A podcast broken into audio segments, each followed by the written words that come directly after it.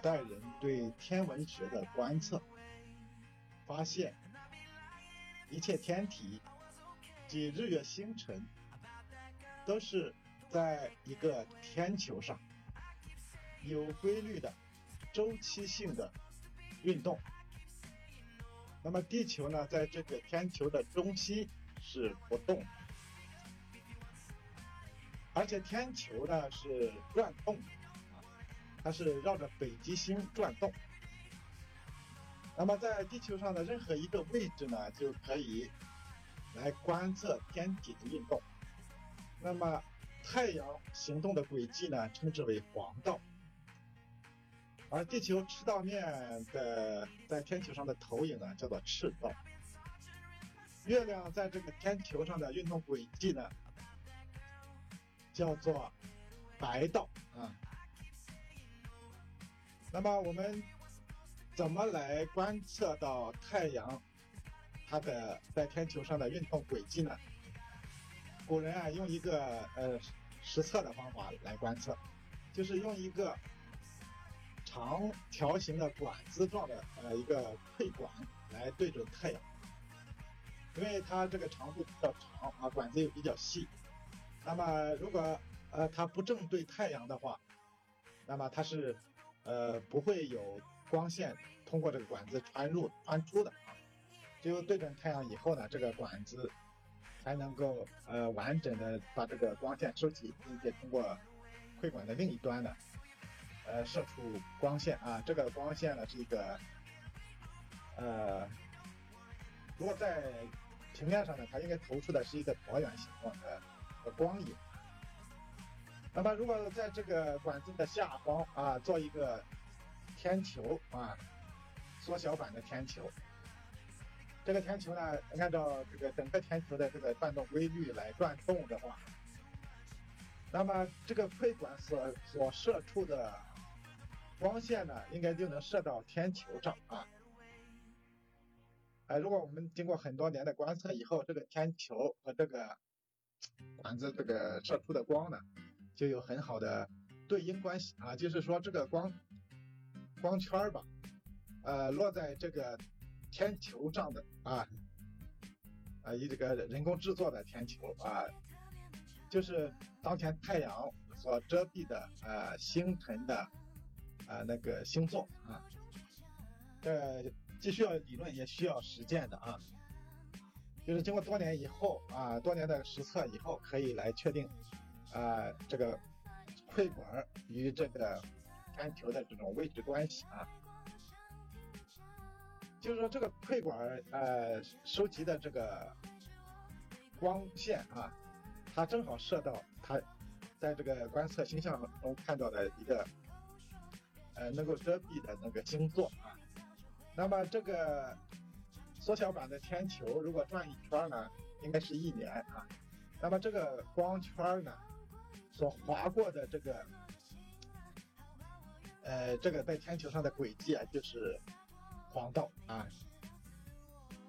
这个呃，理论计算啊和观测啊都要结合的啊。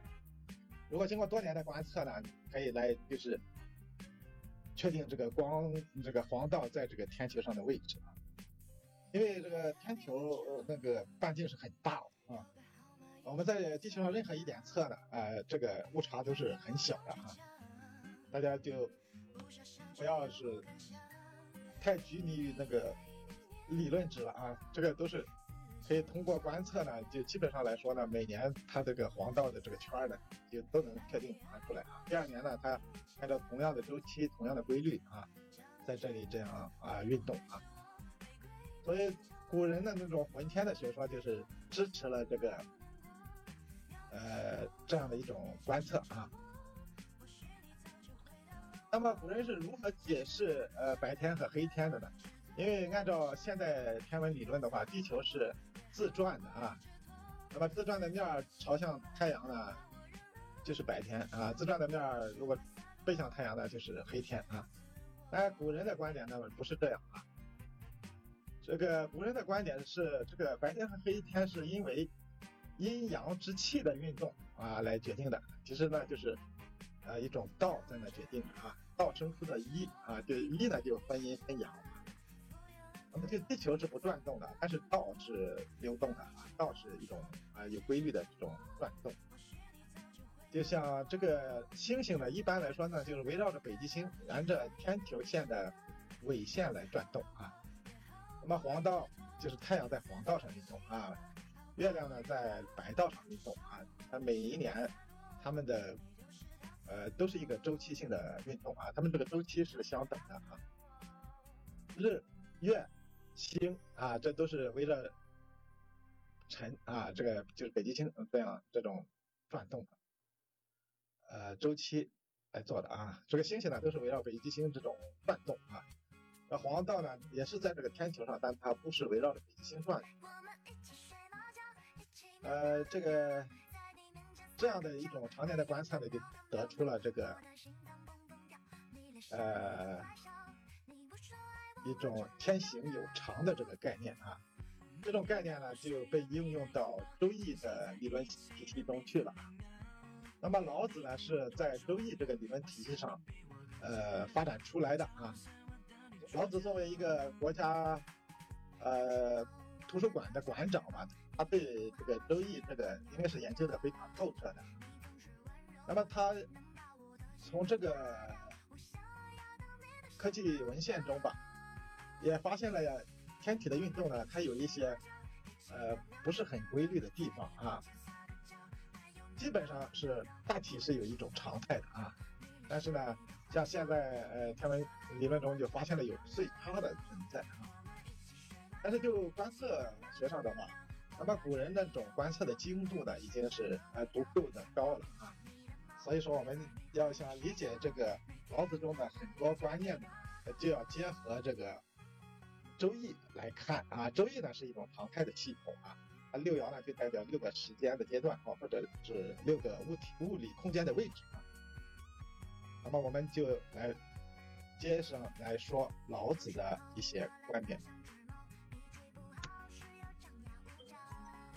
万物是运动的，那么我这里提出一个问题：一个物体的运动。在两个点之间的往复的运动，什么样的轨迹是最省力的呢？先给出结论：圆周运动是最省力的。以骑马为例，如果你直线到达终点，又从终点回到起点，那么马。要加速、减速、停止，又从停止、加速、减速到停止，那么马要耗费的力气要大于马绕过一个穿过这两个点的圆周所耗费的力气。这里有个前提啊，这两个点不要太远。也不要太近。老子《道德经》中非常注意万物运动的时态和动向。知这个字啊是进行时态，不这个字呢也是进行时态。前者呢是不停止，后者呢是暂停。这个止字啊。是长时间的停止。这几个字的字频呀，约占整部《道德经》的十分之一。故这个字啊是过去时态，是这个字啊是现在时态，以与尔是完成时态。就动向来说，以表示是直线运动。前后两个动作方向没有改变，而这个也是完成时态，但是呢，它有方向性的改变。将啊，将来的将这个字啊，表示未来时态。这几个字呢，优约占整个《道德经》的十分之一。改变物体惯性的方法，老子给出的是微明，也是柔弱胜刚强的方法。微是微小的微，明是明亮的明。老子认为啊，势，势力的势，是成就万物的基本。那么储存力能的方法，就是形成势的方法，就在于不，啊，不是暂停，暂停以后呢，它就可以来决定下一步做什么啊。那么储存势能呢，首先要做的就是不，啊，不呢又称为兵法三宝之一，即老子说的辞、简。不三宝，这是兵法的最基本的三宝。整部《道德经》可以说是提出了一个问题，就是走还是不走，这是一个问题。走就要达到目标，这个用“止”字来表示。当时的社会啊，有三个。基本的时代要求：一、人民要革命；二、国家要强盛；三、天下要太平。这就是老子说的“安平泰”。人民革命才能安居乐业，国家强盛才有真正的平等，天下有道才能大与小和平共处。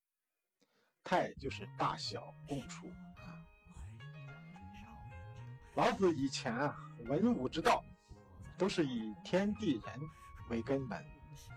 老子总结为三道：天道阴阳，人道仁义，地道刚柔。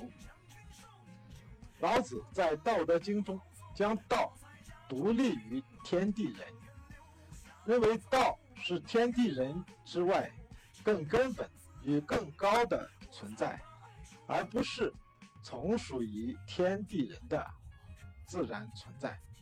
将文王的常态的以天地人组成的系统扩展为动态的不断发展的系统，是老子的最有价值的发现啊！前面这些呢？就是概括的总结了《道德经》整部经的基本的意义啊，在这里演一部向各位听友问好，希望大家呢喜欢我的作品，祝大家工作顺利，心情快乐，福德深厚，找到属于你自己的道，过上一种丰富而快乐的人生。